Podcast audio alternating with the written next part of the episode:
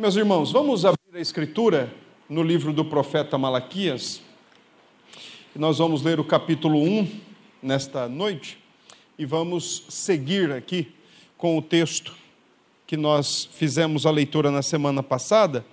Semana passada nós lemos os cinco primeiros versos desse profeta, desse capítulo 1, e agora nós vamos ler os próximos uh, versículos. No caso, nós vamos ler da, do versículo 6 até o versículo 14, o que é aí a parte final do capítulo 1 do profeta. Profeta Malaquias, capítulo 1, versos 6 a 14. E, eh, irmãos, caso haja a necessidade, então, está sendo também projetado aqui a escritura, e aí pode-se acompanhar o texto aqui no mural, ok? Pronto, irmãos, já encontraram o texto? Vamos fazer então a leitura? O filho honra o pai, e o servo ao seu senhor. Se eu sou o pai, onde está a minha honra? E se eu sou o senhor, onde está o respeito para comigo? Diz o Senhor dos exércitos a vós outros, ó sacerdotes, que desprezais o meu nome. Vós dizeis: em que desprezamos nós o teu nome? Ofereceis sobre o meu altar pão imundo, e ainda perguntais: em que te havemos profanado? Nisto, que pensais? A mesa do Senhor é desprezível. Quando trazeis animal cego para o sacrificardes, não é isso mal? E quando trazeis o coxo ou o enfermo, não é isso mal? Ora, apresenta-o ao teu governador. Acaso terá ele agrado em ti e te será favorável? Diz o Senhor dos Exércitos. Agora, pois, suplicai o favor de Deus que nos conceda a sua graça. Mas com tais ofertas nas vossas mãos, aceitará ele a vossa pessoa? Diz o Senhor dos Exércitos. Tomara houvesse entre vós quem feche as portas, para que não acendesseis debalde o fogo do meu altar. Eu não tenho prazer em vós, diz o Senhor dos Exércitos, nem aceitarei da vossa mão a oferta. Mas, desde o nascente do sol até o poente, é grande entre as nações o meu nome, e em todo lugar lhe é queimado o incenso e trazidas ofertas puras, porque o meu nome é grande entre as nações, diz o Senhor dos Exércitos mas vós o profanais, quando dizeis: a mesa do Senhor é imunda, e o que nela se oferece, isto é, a sua comida, é desprezível. E dizeis ainda: que canseira, e me desprezais, diz o Senhor dos Exércitos. Vós ofereceis o dilacerado e o coxo, e o enfermo, assim fazeis a oferta. Aceitaria eu isso da vossa mão? Diz o Senhor. Pois maldito seja o enganador, que tendo um animal sadio no seu rebanho, promete e oferece ao Senhor um defeituoso, porque eu sou o grande rei, diz o Senhor dos exércitos, o meu nome é terrível entre as nações. Amém. Vamos orar? Querido Deus, mais uma vez a tua igreja se reúne. E, Pai, espero que o Senhor encontre no nosso coração nesta noite o desejo de dar o melhor para o Senhor que a tua palavra por si só, sem nenhuma explicação, sem nenhuma contextualização, ela já seja de fato a tua palavra ardendo em nosso coração, impactando a nossa maneira de ver a vida e de pensar o culto e o serviço ao Senhor. Olhe para nós, Senhor, com um olhar de misericórdia nesta noite e nos ajude e fala com a tua igreja, Senhor, segundo a tua boa vontade. É assim que nós oramos, Senhor, e oramos gratos no nome daquele que é o Senhor desta igreja, Jesus Cristo. Amém. Meus irmãos, um dos defeitos nossos como pessoas e como crentes, eu quero dizer que é a nossa atitude, na maioria das vezes, reducionista. O que é uma atitude reducionista? Quando nós reduzimos um elemento a o mais importante, acreditamos que apenas um elemento é a chave do todo, acreditamos que um elemento ele é mais saliente e mais eficaz que outros. Então deixe-me dar um exemplo do que eu estou querendo colocar aqui. Por exemplo, quando nós ficamos em dúvidas se o que mais importa é a motivação ou o que nós ofertamos, então nós estamos sendo reducionistas. Porque diante de Deus, irmãos, tanto é pesado a motivação quanto o que é ofertado. A motivação não é mais importante e o que é ofertado não é mais importante, mas o todo é mais importante. Um outro exemplo que eu gostaria de dar é o seguinte: o que é mais importante, amar a Deus ou temer a Deus? As duas coisas são mais importantes, ou são importantes. É besteira nossa é uma atitude fracassada quando nós tentamos descobrir ou elencar apenas um elemento de toda uma realidade chamada vida cristã. Às vezes a gente vê isso na igreja. Ah, o mais importante para a igreja é o quê? É testemunhar ou é a ação social? Os dois. O que é mais importante na vida de um cristão ou na evangelização? Pregar o evangelho ou testemunhar com a própria vida? Os dois. Não se pode acreditar que em toda a realidade criada por Deus e em toda a realidade da vida cristã exista apenas um ponto fundamental: tudo é tão importante quanto o todo. E o todo faz com que nós entendamos e apreciemos especificadamente cada elemento da vida cristã. Portanto, meus queridos irmãos, não percamos tempo buscando o superlativo da vida cristã o que é mais importante, o que é mais eficaz, o que é mais interessante, o que é mais precioso.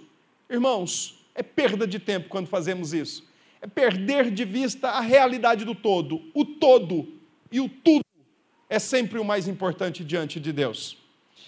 E vocês podem observar que no texto que nós fizemos a leitura, o profeta começa exatamente dizendo o seguinte: olha, onde é que está o meu amor? Onde é que está a minha honra?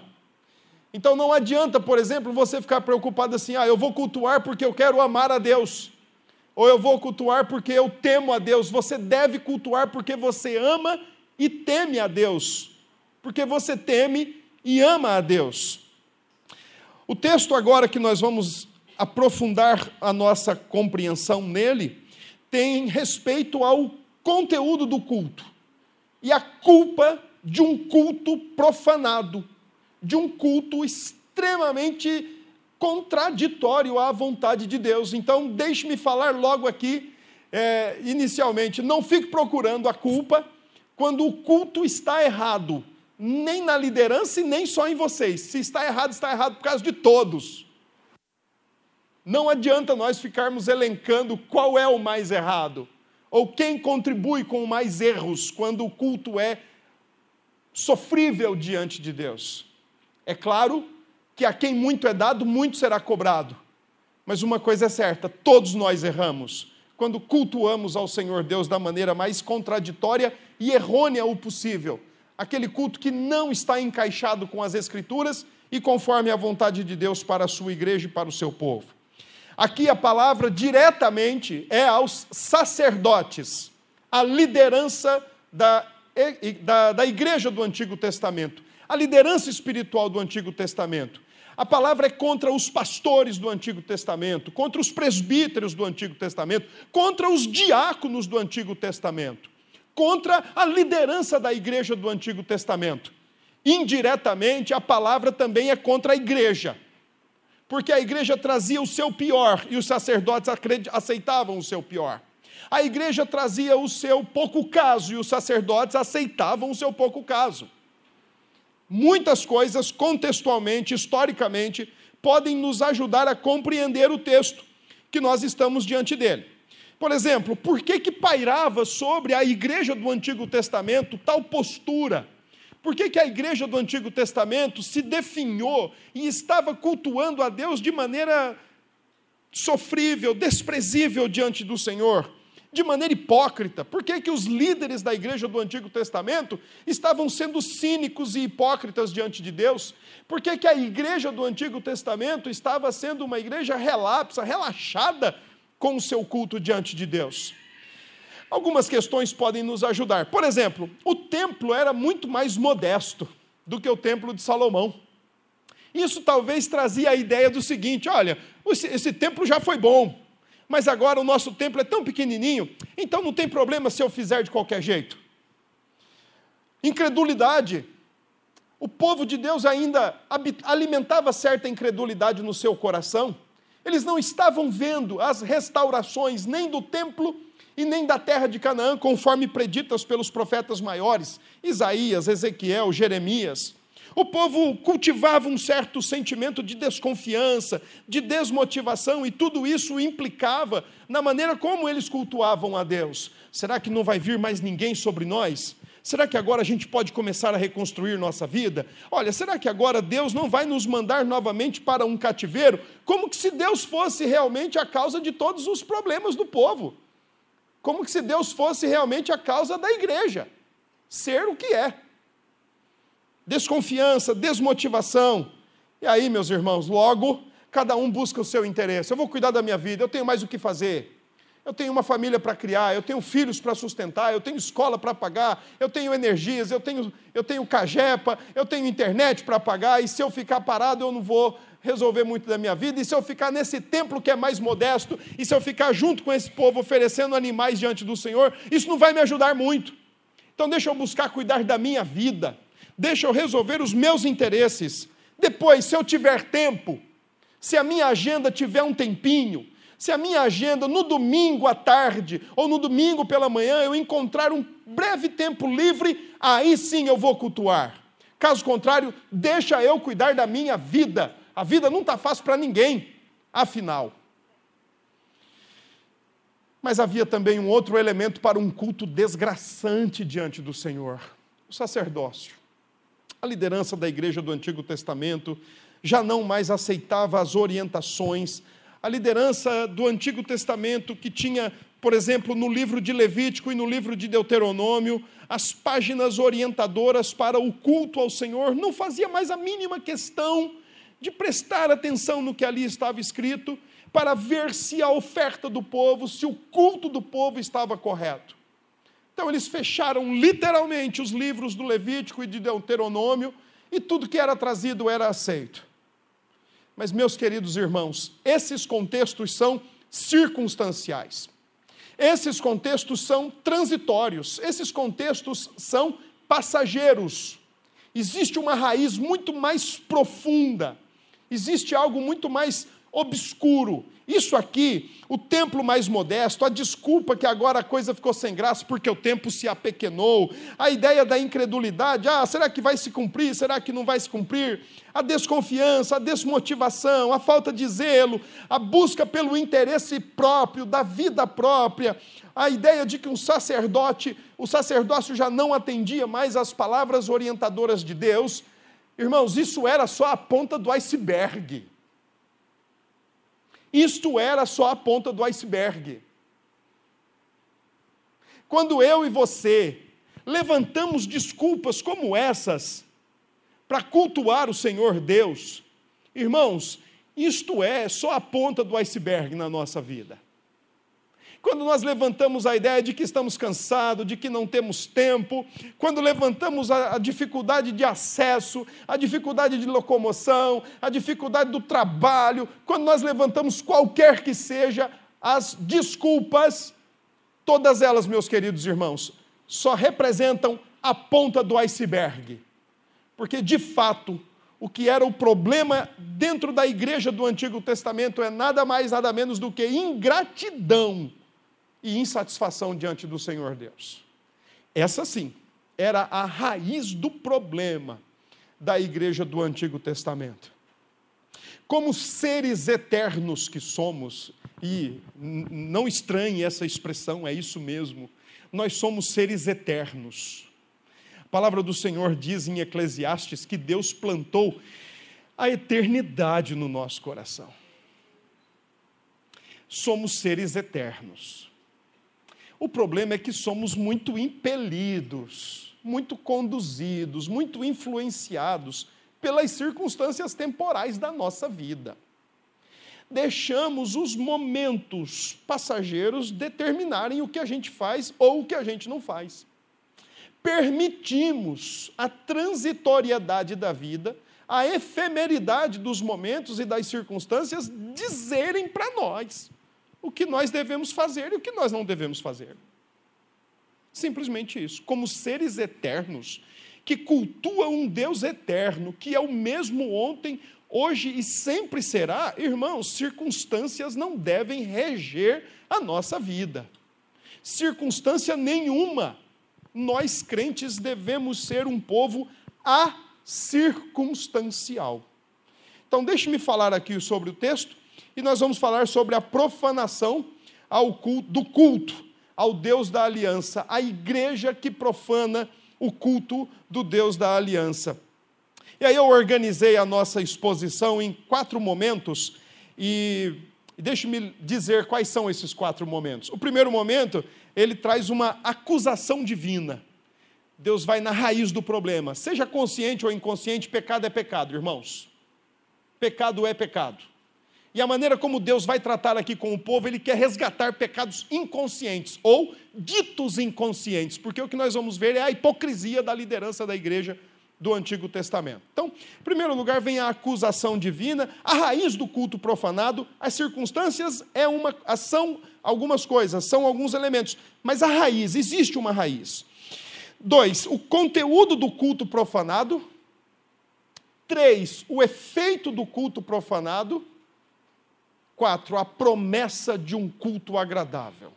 Então, nós vamos organizar o texto nesses quatro elementos e vamos para o texto agora. Versículos 6 e 7 o Senhor Deus a fim de cativar, segundo Joyce Baldwin, uma comentarista do Antigo Testamento, uma especialista em hebraico, ela diz aqui que esses dois primeiros versículos, versículos 6 e 7, o Senhor Deus quer ao mesmo tempo acusar, mas antes de acusar, primeiro ele conquista a atenção do seu público, ele primeiro conquista a audiência da liderança, e se tem uma coisa que é difícil demais é a gente conquistar a audiência de liderança, porque liderança é vaidade, é vaidosa, é guerra de vaidade onde tem muita liderança junto.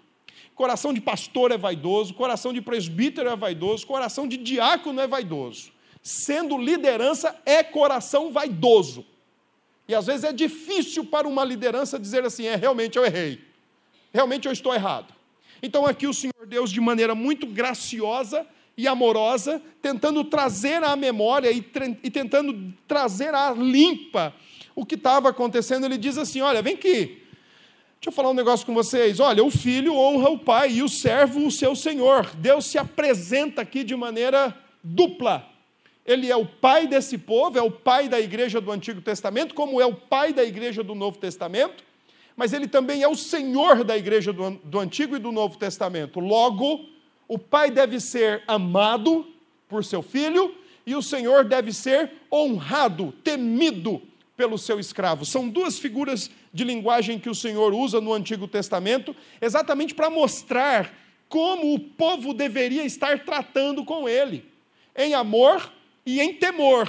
Não só um, não só outro, mas as duas coisas, porque nós não adoramos a Deus porque temos medo dele como também não adoramos a Deus somente porque o amamos, mas adoramos e cultuamos a Deus pelos dois elementos. Nós amamos e tememos, tememos e amamos.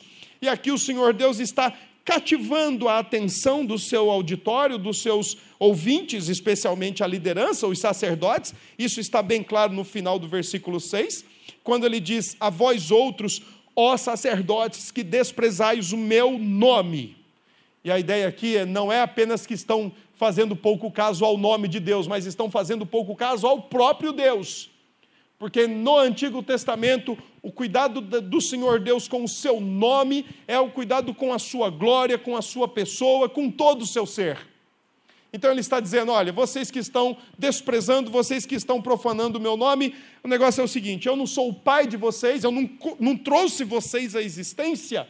Israel não existia, irmãos, mas como pai, ele trouxe à existência. Israel não existia para ser servido, mas era para servir. Isso nos lembra do porquê que a igreja existe. Porque Deus fez de um povo que não era povo, fez se tornar povo. E nós não estamos aqui para sermos servidos. Estamos aqui para servir àquele que nos criou e àquele que é o Senhor. Então o Senhor aqui cativa a atenção dos sacerdotes, mas aí agora ele vai no X do, na, da, na raiz do problema, no, X da questão, e ele diz: Olha, vocês estão sendo desrespeitosos para comigo, vocês estão sendo insolentes para comigo, vocês estão sendo hipócritas para comigo, vocês estão sendo profissionais para comigo. E não tem pior coisa que o profissional do púlpito, ou o profissional do conselho, ou o profissional da junta diaconal. Não tem coisa pior que isso. Não tem. E ele está dizendo exatamente isso: vós desprezam o meu nome. E aí os sacerdotes, a liderança, que tinha consciência, mas estava querendo dizer que não tinha, que sabia o que estava acontecendo, mas ao mesmo tempo queria dizer: não, nós não sabemos de nada, o que é que está acontecendo? Como é que nós estamos desprezando o seu nome? Com atitude cínica, com atitude hipócrita. Diz assim no final do verso 6: Em que desprezamos nós o teu nome? Por favor, nos aponte, nos mostre o que temos feito de desagradável ao Senhor. Nos mostre, nós precisamos disso. Nos apresente. E aqui, meus queridos, é, o Senhor mesmo responde então no versículo 7, e a resposta é: olha, vocês oferecem pão imundo, a ideia aí é um pão podre, apodrecido. Vocês oferecem esse pão na minha mesa ou no altar? e ainda pensam assim: a mesa do Senhor é desprezível. A mesa do Senhor é desprezível. Como diz a história que Lutero viu, ouviu e viu de um sacerdote católico em meio a uma celebração de missa em Roma, né? Lutero todo todo aspirante, né, ao sacerdócio católico tinha que pelo menos uma vez na vida ir a Roma e, e diz aí o registro histórico que Lutero foi a Roma, porque ele queria conhecer a Santa Sé, a catedral, e em meio à missa com todos os, os oficiais da igreja, então ele percebia do seu lado alguns sacerdotes dizendo assim: Nossa, que missa chata. E na hora da, da, da, da hóstia, né, na hora da Eucaristia, um colocou a, a hóstia na boca e disse: Nossa, que pão sem graça está grudando no céu da minha boca. E Lutero, vendo aquilo, ele falou: Olha, eu só tenho cada vez mais uma certeza, eu preciso voltar e, e propor uma reforma, porque o negócio está feio. Quando os próprios sacerdotes estão dizendo que a missa é chata e o corpo de Cristo é ruim, alguma coisa está errada. Alguma coisa está fora de ordem. Nós vemos nos dois primeiros versículos do texto, versículo 6, versículo 7, os perigos que uma liderança sem Deus pode oferecer. Os perigos de uma liderança profissional, eles estão no serviço de Deus, mas eles estão sem Deus. Eles fazem tudo que Deus pede, mas de Deus eles não têm nada. Eles fazem o que Deus manda, mas eles não têm temor de Deus. Um segundo perigo, eles estão no ministério, mas o ministério não está neles. Eles estão no ministério, mas o ministério não está neles. Ano passado estive junto com o secretário nacional da nossa igreja de apoio pastoral, e ele estava contando que nos últimos dez anos foi feita uma estimativa no, no, no, nosso país, né, dentro da nossa igreja, da igreja presbiteriana, e em dez anos, 180 e poucos pastores foram jubilados. Um pastor jubilado é que ele atingiu uma certa idade e agora ele não vai mais pastorear. Antes era compulsório, 70 anos, agora não está sendo mais assim, mas ele alcançou aquela idade e ele não vai mais oficiar, ele não vai mais ser pastor, não vai mais continuar pastoreando. Em contrapartida, mais de 480 tinham pedido despojamento. E desses 480 que tinham pedido despojamento, a conclusão era uma só: eles estavam no ministério, mas o ministério não estava neles. Existe um terceiro perigo, quando a liderança de uma igreja deixa de ser bênção na vida do povo para ser maldição na vida do povo. Para levar o povo para o buraco. Quanto a esses, Lutero uma vez disse assim: que Deus ia ter mais piedade daquele porteiro de um prostíbulo que abre a porta para os homens se deleitarem carnalmente do que aqueles que abrem as portas do inferno pregando e ensinando mentira. Esses estavam sendo maldição e não estavam sendo bênção para a vida da igreja. E um quarto grande perigo de uma liderança para a vida de uma igreja, para a vida de um povo, é quando ela busca a própria glória e não promove a glória de Deus e não tem a menor preocupação de que o culto seja um local ou um momento que promova a glória de Deus. Eu posso só lembrar de uma pessoa agora para resumir tudo que eu tenho colocado para vocês como perigos de uma liderança: Judas Iscariotes. Estava com Deus, mas não tinha Deus. Estava no ministério, mas o ministério não estava nele era para ser bênção, mas acabou sendo maldição. E buscou a sua própria glória, buscou o próprio bem-estar através do dinheiro e nunca promoveu a glória de Deus. Os perigos de uma liderança. Quando leva o povo a pecar, quando leva o povo a oferecer diante do Senhor Deus algo que é terrivelmente desprezível e desprazeroso diante do Senhor.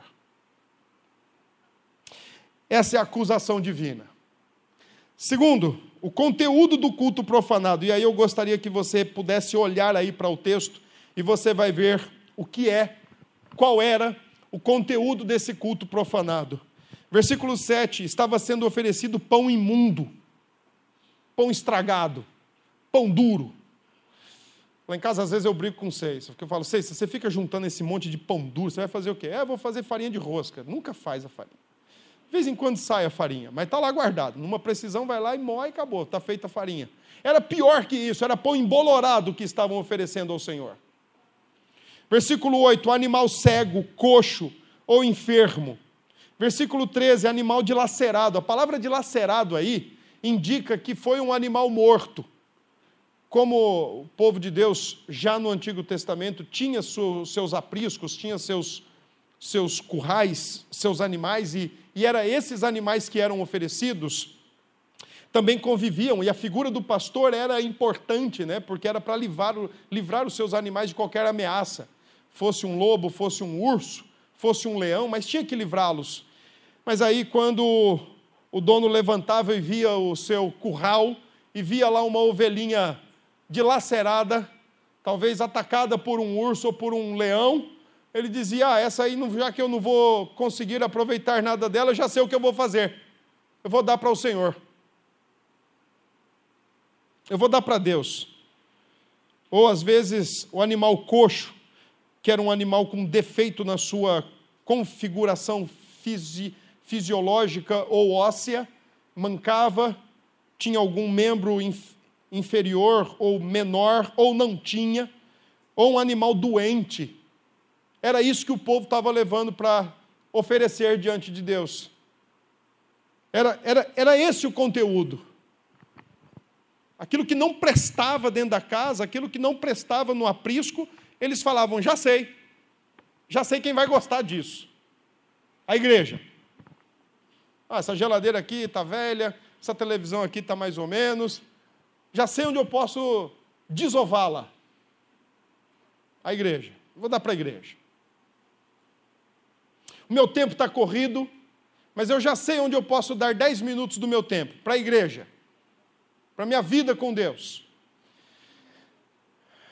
Deuteronômio 15, verso 21, Moisés diz lá o que não deveria ser levado para o culto de forma nenhuma: o animal coxo, cego, enfermo ou dilacerado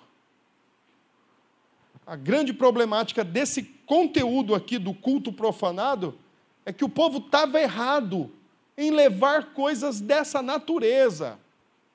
Mas a liderança também estava errada por não chamar a atenção, por não dizer assim: ei, meu amigo, onde é que você vai com essa cabra manca aí? Onde é que você vai com essa cabra faltando uma orelha? Onde é que você vai com essa ovelha faltando uma perna? Ah, eu vou entregar para o Senhor. Aqui não. Pega o beco porque o nosso Deus merece o nosso melhor. Ele não merece aquilo que não presta, não. É esse animal todo rasgado aí de unha e dente de leão. Você vai fazer o quê? Vou entregar para Deus, eu vou enterrar, já que tem que entregar, eu vou entregar esse aqui. pega essa porcaria e leva embora daqui, meu amigo. Ofereça o melhor, porque Deus te deu o melhor. Se o povo estava errado, o sacerdócio também estava errado. Agora, o pior de tudo em relação ao conteúdo do culto. Versículo 8, quando diz assim: O Senhor diz assim para o povo: Ora, apresenta o teu governador. Acaso terá ele agrado em ti e te será favorável? O que é que Deus está dizendo aqui? Lembremos, o povo de Deus, pós-exílio, agora está debaixo do jugo ou do domínio do Império Persa. Então, um persa estava exercendo influência e domínio sobre o povo de Israel, sobre a igreja do Antigo Testamento. E aí o Senhor está dizendo assim: Ei, vem cá. Como o problema aí é a ingratidão, como o problema aí é a insatisfação, é a infidelidade, é a falta de amor para comigo, faça o seguinte: já que você quer me dar essa porcaria aí, leva lá para o governador persa, vê se ele aceita. Por que é que Deus coloca isso desta maneira? Leva ao teu governador, a casa ele terá agrado de ti? Porque quando era em relação ao rei persa, o povo de Judá estava dando o melhor. Seria mais ou menos assim. Mais ou menos assim. Você vai se apresentar diante de algum homem que exerce algum papel de autoridade ou de influência na nossa sociedade Aí você vai de barbinha feita, os homens, vai de barba feita, cabelinho cortadinho, vai muito bem vestido, perfumado, todo bem trajado, sapato engraxado, sai com duas horas de antecedência, para chegar lá com uma hora de antecedência, esperar, de preferência no ar-condicionado, porque você tem que se apresentar sem uma gota de suor para aquele com quem você vai se encontrar. As mulheres o mesmo, salvo a ressalva das roupas, que são diferentes, é claro, e do preparo e talvez do tempo de antecedência. Talvez precisem sair com mais antecedência um pouco, se é que vocês me entendem. Agora, quando é para o Senhor, é feito de qualquer coisa? Duas questões eu quero comentar. Primeira delas, eu tenho, eu tenho pavor. Ainda bem que aqui a gente não tem isso. Graças a Deus mas eu tenho pavor quando eu escuto assim: olha, é, meus irmãos, eu não esperava, eu vou cantar, mas eu não tive tempo de ensaiar, eu não tive tempo de me preparar, e Deus sabe. Deus sabe mesmo que você é um relaxado. Deus sabe mesmo que você é um sem futuro. É isso que Deus sabe. Por quê? Você é tão ocupado que não deu tempo? Mas se é para se rebolar na frente de alguém que exerce qualquer papel de autoridade ou de influência, sim, senhor, não, senhor. Duas que... Segunda questão. Essa semana eu estava conversando com uma igreja lá dos bancários e eu perguntei para eles assim, gente, para o que, que crente é bom? Aí, aí um presbítero lá disse, ah, crente é bom para comer. É verdade. Crente é bom para comer. Mas existe um segundo elemento que o crente é muito bom. Criar as suas celebridades endeusar pastor, endeusar cantor, endeusar banda de louvor, endeusar todos eles. O culto às celebridades. Crente é bom para isso também. Por isso que Deus está dizendo: vai lá, oferece essa ovelha queimada e essa ovelha toda arrebentada lá para o seu governador, vê se ele vai aceitar. E por que, que o nosso Deus tem que aceitar aquilo que a gente às vezes diz assim: não, a minha motivação foi boa como a de Ananias e Safira. O problema, irmãos, é que às vezes nós queremos oferecer para o Senhor é, caviar em prato descartável. Ou o contrário, queremos pegar um prato de porcelana e colocar lá uma mísera farinhazinha e oferecer ao Senhor, porque o que importa é a forma. Não percamos de vista o conteúdo do nosso culto. O conteúdo do nosso culto, irmãos, deve ser o melhor nosso. O conteúdo do nosso culto deve ser o prioritário nosso. O conteúdo do nosso culto deve ser aquilo que é de fato regulamentado por Deus e agradável diante de Deus. E não percamos de vista que o nosso culto é só oferecido ao Pai, Filho e Espírito Santo. É o que diz a nossa confissão. Por exemplo, ela diz: Deus, o Pai, o Filho e o Espírito Santo, e a Ele só dareis culto. Não aos anjos, nem aos santos, nem a qualquer outra criatura. Bom, aqui é muito claro entender o contexto da confissão. Quando ela fala de santos, ela está falando contra o catolicismo, e quando ela fala de anjos, ela está falando contra o catolicismo, mas contra alguns puritanos também, que não tinham essa perfeição toda que às vezes a gente olha lá para trás, não. Tinha muito puritano que fazia oração para anjo livrá-lo do mal, especialmente no mês de setembro. Eles não fugiram à regra do seu contexto um contexto fantasioso, um contexto medieval de bruxas, dragões, aonde o, o lobo e o urso era sinônimo de coisa ruim. Eles não fugiram, eles não escaparam desse contexto. Por isso que tinha puritano que orava para anjo. E aí a confissão diz isso. O nosso culto deve ser somente dado a Deus, o Pai, o Filho e o Espírito Santo, nem a anjo, nem a outra criatura e muito menos ao homem. Eu gosto é quando aparece um cantor na mídia, como aqueles sem futuro lá, que apareceu cantando aí é, do. É, eu, nem, eu, eu, nem, gosto do cara, eu nem lembro as músicas que ele cantava. Mas aí, quando ele falou assim: não, agora meu negócio é cantar com as celebridades, aí a, a crentaiada ficou tudo assim, ó. Idolatrem mesmo. Endeusem mesmo. Nosso culto é dado somente a Deus. E o melhor, e o prioritário e o integral. As coisas que não prestam, joga no lixo. Se não serve para você, para Deus também não serve. Joga fora. Dê para alguém. Faça alguma coisa, mas não diga que é culto a Deus.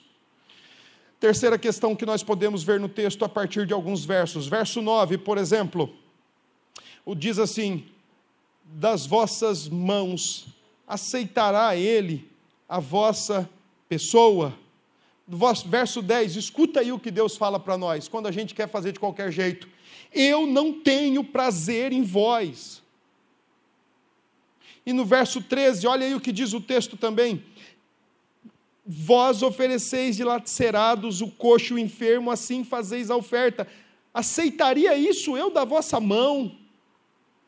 Malaquias está lidando com a, com a questão agora do efeito. O que é que esse tipo de culto, quando nós prestamos um culto ao Senhor, só de corpo presente, a mente está em outro lugar, o coração está preocupado, agitado com tantas outras coisas, que nos faz olhar para o relógio 582 vezes, que nos faz olhar para o celular 385 vezes para ver se está chegando a hora de terminar, porque o louvor está chato, porque o culto está chato, porque está uma canseira.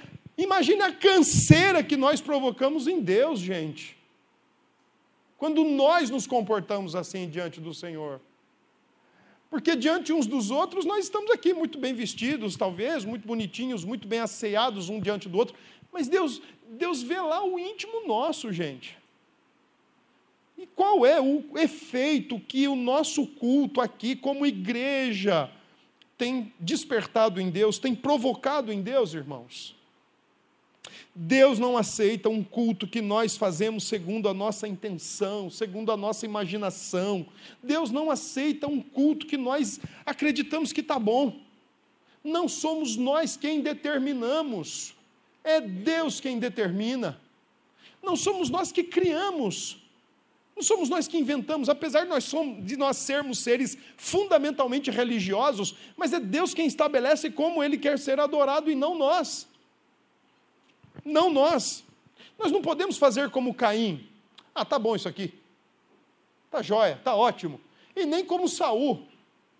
Quando Deus disse a Saul, ó, o profeta disse a Saul, Saul, você vai matar o rei, você vai matar todo o povo, e você vai matar todos os animais. Não é para sobrar nada. Tá certo, Saul? Tá certo. Você entendeu, Saul? Entendi. Saul, eu preciso desenhar? Não, não precisa, Samuel. Não precisa, profeta. Eu entendi bem tudinho o que o senhor falou é para eu matar o rei, é para eu matar o povo e é para eu matar os profetas. Isso, Saul, você entendeu, né? Entendi. Você vai fazer? Vou fazer. Capítulo 15 de Samuel 1, 1 Samuel. Samuel vai ao encontro de Saul E aí ele escuta um, um, um bode berrando. E aí ele escuta um novilho berrando. E Samuel fala: Saul, o que, que é isso que eu estou ouvindo? Sabe o que, que é? Sabe o que, que foi? Tipo assim. Eu guardei uns animais. Mas Saul, eu não disse que era para matar? Sim, mas olha, a gente pode pegar esses animais e oferecer ao Senhor. E aí, quando Samuel dá conta, ele olha para o outro lado e vê o rei vivo ainda. Saul, eu não pedi para você que era para matar o rei? Sim. Mas por que você não matou? Não, vamos usar ele como escravo nosso. A gente põe ele para trabalhar para nós. Aí toma Saul a espada, mata o rei, mata os animais e diz assim para Saul: Saul, Deus não quer sacrifício, Deus quer obediência. É isso que Deus quer. Obediência. Não adianta você oferecer 500 nelores diante de Deus se você não obedece, se o seu coração não é grato, não ama e não teme. Não adianta você oferecer o melhor caprino do mundo diante de Deus se o seu coração não é grato e não teme a Deus. Não adianta. Não adianta você querer cultuar Deus do jeito que você quer, Saul. Aí Saul ficou preocupado, rasgou a capa de Samuel e falou: Saul, vai acontecer isso, o reino vai ser tirado de ti. O culto, meus queridos irmãos, que agrada a Deus, é o culto que Deus estabelece em Sua palavra. E nós precisamos ter esse zelo. Se nós talvez colocássemos um crente protestante aqui, um católico aqui, e disséssemos assim: olha, nós vamos acender vela no culto agora. A partir de todo domingo, daqui por diante, nós vamos ter velas acesas aqui. O católico iria dizer assim: tudo bem, a Bíblia não é contra mesmo, então vamos fazer isso. Mas o protestante diria: não, nós não vamos fazer isso. A Bíblia não ensina que é para ser feito isso. O nosso culto, ele é regido e ele é ensinado pela Escritura. Simples assim. Não precisamos inventar. Nós não precisamos acomodar nossa igreja a ninguém. Nós não precisamos adequar nossa igreja à juventude que está lá fora. Nós não precisamos adequar nossa igreja a quem está lá fora. A gente precisa adequar nossa igreja ao padrão de Deus e é Ele quem dá o crescimento. O livro de Atos dos Apóstolos ensina que pregava-se a palavra, o Espírito agia e gente se convertia. Não tinha luz, não tinha globo, não tinha. Aqui tem bateria. Mas não tinha lá. Mas não era o segredo. O segredo era a pregação do Evangelho, o culto com cânticos espirituais, cânticos que adoravam e exaltavam a Jesus e o Espírito agindo e gente se derramando nos pés de Cristo. Não precisa de gelo seco. Outro dia eu fui pregar numa igreja que parecia uma boate. E minha tia, crente da igreja, falava assim: ai, Pedrinho, eu não sei porque aquele gelo seco. Eu falei, tia, se a senhora que é membro da igreja não sabe, imagine eu que estou fora, que também não sei. Olha, se tivesse um triângulo, eu acho que o negócio lá ia ser bonito. Não precisa, irmãos. O culto a Deus é simples. O culto a Deus é, é objetivo. Os puritanos, nesse caso, eu acho legal, porque eles brigaram contra todo um ambiente anglicano. Eles falaram: não, essa roupa a gente não vai usar, não. Essa pomposidade nós não vamos usar, não. Nós vamos usar aqui, ó, roupinha simples aqui, porque para Deus o simples é muito. Quando coração quebrantado, coração grato, coração satisfeito em Deus, o simples é muito. Não tenhamos um culto que desagrade a Deus. Só que tem um detalhe, irmãos, a gente corre o risco, a gente corre o risco de resumir a nossa ideia de que o culto é só na quarta e no domingo. E perdemos de vista que o Novo Testamento expande a ideia de culto para o todo o tempo da nossa vida e aí nós podemos criar aí um divórcio ou uma dissociação. O que é mais importante? Mostrar o meu amor e o meu temor diante de Deus quando eu estou reunido com os meus irmãos? Ou mostrar o meu amor e o meu temor diante de Deus Quando eu estou lá fora? Nos dois momentos. Porque aqui você está em culto solene com os santos, na melhor companhia que Deus te deu, os santos. Mas lá fora você está no mundo, mas Deus está lá também. E o nosso culto continua lá. O culto cristão é um culto continuado. O tempo todo, todo tempo, diante da presença de Deus e diante da face de Deus. Então, tenhamos noção de que não é só uma hora por semana ou duas horas por semana que o nosso culto pode ser pesado diante de Deus. A nossa vida também, que é um culto, pode ser pesada diante de Deus. E aí, por fim, o último ponto que eu quero destacar no texto é a promessa do próprio Deus para um culto verdadeiro e agradável diante do Senhor, já que o culto da igreja no Antigo Testamento estava em declínio, estava depravado, profanado. O verso 11 é um texto que traz uma certa dificuldade, porque a maioria das versões bíblicas traduz esse texto no presente. Então, se você olhar, por exemplo, diz assim, ó, mas desde o nascente do sol até o poente é grande entre as nações o meu nome, e em todo lugar lhe é queimado incenso e trazidas ofertas puras, porque o meu nome é grande entre as nações. Embora, irmãos, esse é o texto que nós temos aqui, inclusive é o que está aqui projetado, os verbos todos estão no presente, isso já mexeu com a cabeça dos estudiosos, porque houve quem pensasse já na possibilidade de um universalismo ainda nas páginas do Antigo Testamento. E o que era o universalismo? Simples. E pensava-se o seguinte: ó, lá no Egito, estão lá diante de, um, de uma divindade pagã, queimando incenso para aquela divindade pagã. Então, Deus sabe que no coração daquele egípcio que está queimando incenso diante de uma divindade pagã, ele está fazendo isso para Deus. Então, Deus aceita o que aquele egípcio está fazendo como também aceitaria o que um babilônico estava fazendo, como aceitaria o que um assírio estava fazendo. Houve até um rabi judeu que disse exatamente isso. Em todas as religiões pagãs, mesmo que sejam queimados incensos e ofertas diante de outras divindades, é Deus quem está sendo adorado. Por causa do verso. Mas a versão ao meio da revista e corrigida, eu creio que ela capta melhor o sentido do texto. Por quê? Porque ela traduz o texto para o futuro. Então, aqui no caso, se você tentar fazer essa leitura diferente, vai ficar assim. Mas desde o nascente do sol até o poente, é grande entre as nações o meu nome, e em todo o lugar lhe será queimado incenso, e serão trazidas ofertas puras, porque o meu nome é grande entre as nações, diz o Senhor dos Exércitos. Não há a menor possibilidade, portanto, de Deus trazer à existência para si um povo específico chamado Israel, no qual a igreja do Antigo Testamento estava, para também aceitar cultos pagãos, paganizados, profanos, sob os auspícios finais de que aquilo estava sendo é, endereçado a ele. Uma outra questão também que a gente precisa lidar em cima desse texto é contra a judaização universal. Irmãos, nós não precisamos de candelabros aqui.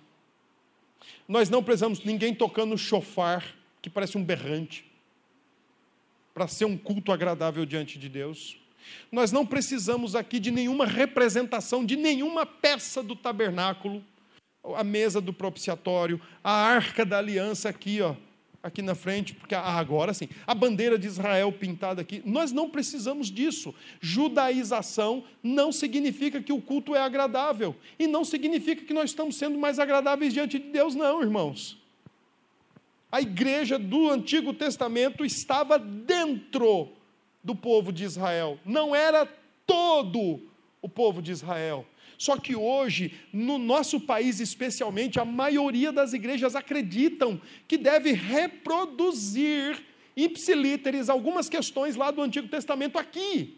Irmãos, isso não é o que o texto do versículo 11 está dizendo. O que o texto do versículo 11 está dizendo é que a igreja, composta de judeus e gentios, espalhada por toda a terra, fará e prestará culto diante do Senhor. O profeta Abacuque diz que o conhecimento de Deus vai se espalhar sobre a terra como as águas cobrem o mar. E se você olha o livro do Apocalipse, Apocalipse 4, Apocalipse 5, Apocalipse 12, Apocalipse 14, a igreja está sempre cultuando a Deus e ela é uma comunidade que vem de todos os povos, todas as línguas, nações e tribos. Porque o culto do Senhor vai se espalhar sobre a vida na, na terra. Não universalismo, não judaização, mas a igreja de Deus. E se a igreja se calar, Deus faz até as pedras clamarem. É o que diz o texto do Evangelho. Irmãos, cultuar é a essência da vida cristã. Tudo quanto nós fazemos, nós estamos fazendo em culto diante do nosso Deus. Culto para nós, seres humanos, é essencial. Servir a Deus, nós fomos criados com essa disposição natural, nós precisamos para nós, irmãos, o ensino da Escritura é esse: nós precisamos cultuar a Deus, porque se nós não cultuarmos a Deus, se nós não amarmos a Deus, se nós não temermos a Deus, nós vamos amar outra coisa, nós vamos temer outra coisa. Deixe-me concluir trazendo então algumas questões práticas. Primeiro, cuidado com aquela divergência exagerada entre Antigo e Novo Testamento, especialmente porque Jesus Cristo diz lá no, no, Evangelho de João que agora o culto vai acontecer em espírito e em verdade, mas esse culto em espírito e em verdade também já acontecia no Antigo Testamento. Já tinha crentes regenerados no Antigo Testamento, já tinha crentes sinceros no Antigo Testamento. O problema era quando a liderança não era regenerada e quando uma boa parcela do povo não era regenerada e profanava tudo mas que tinha gente que levava a sério o amor e o temor do Senhor no Antigo Testamento? Tinha. E aqui também. Quando Jesus fala isso, lá no Evangelho de João, ele está dizendo que o local mudou, mas as exigências não. O local mudou. Nós não precisamos nos deslocar até Jerusalém, mas as exigências continuam a mesma. Amor e temor ao Senhor, sempre, acima de tudo.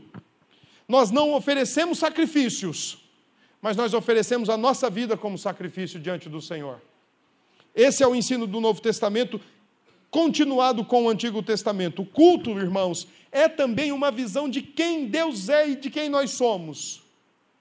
É por isso que às vezes o nosso culto é desprezível, o nosso culto é secundário, o nosso culto é sofrível diante de Deus, porque a nossa visão de Deus deve estar comprometida.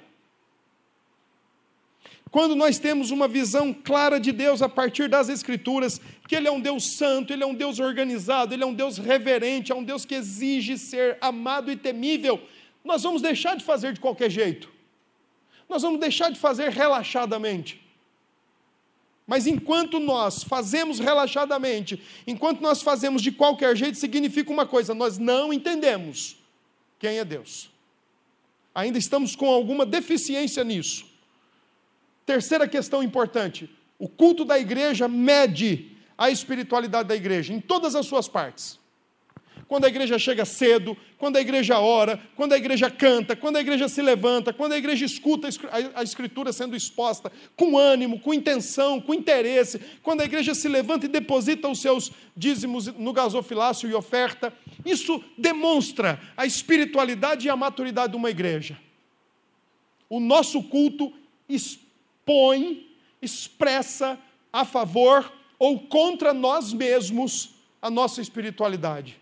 O reverendo Hernandes diz que não tem termômetro melhor, não tem termômetro melhor para a vida de uma igreja, para pesar a sua vida espiritual, a sua devoção, a sua comunhão com Deus, do que o gasofilácio. Não tem termômetro melhor. Se lá no antigo, se a igreja do Antigo Testamento tinha o termômetro terra, se a terra estava produzindo, estava tudo bem, se a terra não estava produzindo, estava tudo ruim. No nosso dia, o nosso gasofilácio mostra a nossa espiritualidade. Mostra a sua espiritualidade, mostra se o seu coração é convertido ou não é. Mostra se o seu coração é materialista ou não é. Mostra se o seu coração é avarento ou não é. Todas as partes do culto mostram a nossa espiritualidade. chega daquele negócio, não, eu vou para a palavra, porque a palavra é importante. É importante você também abrir a boca e declarar a Deus a sua gratidão, a não ser que você não tenha. É importante você chegar cedo, fazer a sua oração silenciosa, a sua oração de filho para pai, de servo para Senhor, a não ser que você não o veja assim. É importante você se preparar durante o domingo para chegar aqui à noite, junto com seus irmãos, e romper em glória e louvor a Deus. Não deixe para fazer do culto um lugar onde você pega uma bomba de sangue para sobreviver mais uma semana. Mas cultive a sua vida cristã durante a semana e chegue aqui, ó, lá em cima. Porque nem sempre o culto, a culpa do culto cansativo, do culto desvirtuado ou desfocado é da liderança da igreja. Nem sempre. E por fim, irmãos, a nossa existência é, assim como a existência específica da igreja, é o culto e a glória de Deus. Tudo quanto fizermos, tudo quanto fazemos, deve ser como ao Senhor e para a glória de Deus. Tudo quanto estivermos envolvidos, independente do local, independente do horário, lembre-se, você é um ser eterno. O seu coração é eterno. No seu coração a sala de controle da sua vida está Jesus Cristo. Então, tudo que você fizer, faça para Ele. Faça como para o Senhor. Que Deus nos abençoe. Vamos orar? Quero convidar os irmãos presbíteros para virem aqui à frente. E vamos nos aproximar aqui da mesa que nós vamos celebrar nesse momento a ceia do Senhor. Vamos orar, meus queridos. Nosso Deus, obrigado por tua igreja. Obrigado por nos permitir ouvir a tua palavra. Senhor, nós não queremos ouvir isso de ti, que nós temos sido pesados aos teus olhos, desprezíveis, temos gerado desprazer no Senhor. Que o Senhor tenha misericórdia de nós e nos ajude, Senhor, pois precisamos de ti. Precisamos que o Senhor aprimore em nós, no nosso coração, na nossa mente, verdadeira visão de quem é o Senhor Deus, de que nós tenhamos entendimento mais esclarecido e explícito da tua grandeza e da tua santidade. E assim, obtendo, possamos agir da maneira mais coerente possível com a tua grandeza e com a tua glória. Ser com a liderança desta igreja. Não permita que sejamos profissionais aqui. Não permita que sejamos apenas pessoas comprometidas com papelada, comprometidas com leis, mas comprometidas com a tua palavra, com a tua glória e com essas vidas que o Senhor tem colocado aqui. Nos faça amar esse povo, mas também nos faça ser mais sérios e conduzir esta igreja da melhor maneira possível, segundo a tua boa vontade. Nos ajude, Senhor. Nos ajude também neste momento agora que vamos ceiar. Abençoe a nossa vida e permita, Pai, que a ceia do Senhor seja de fato nesta noite para a nossa edificação para o nosso crescimento e para a nossa santificação. É assim que oramos, em nome de Jesus. Amém.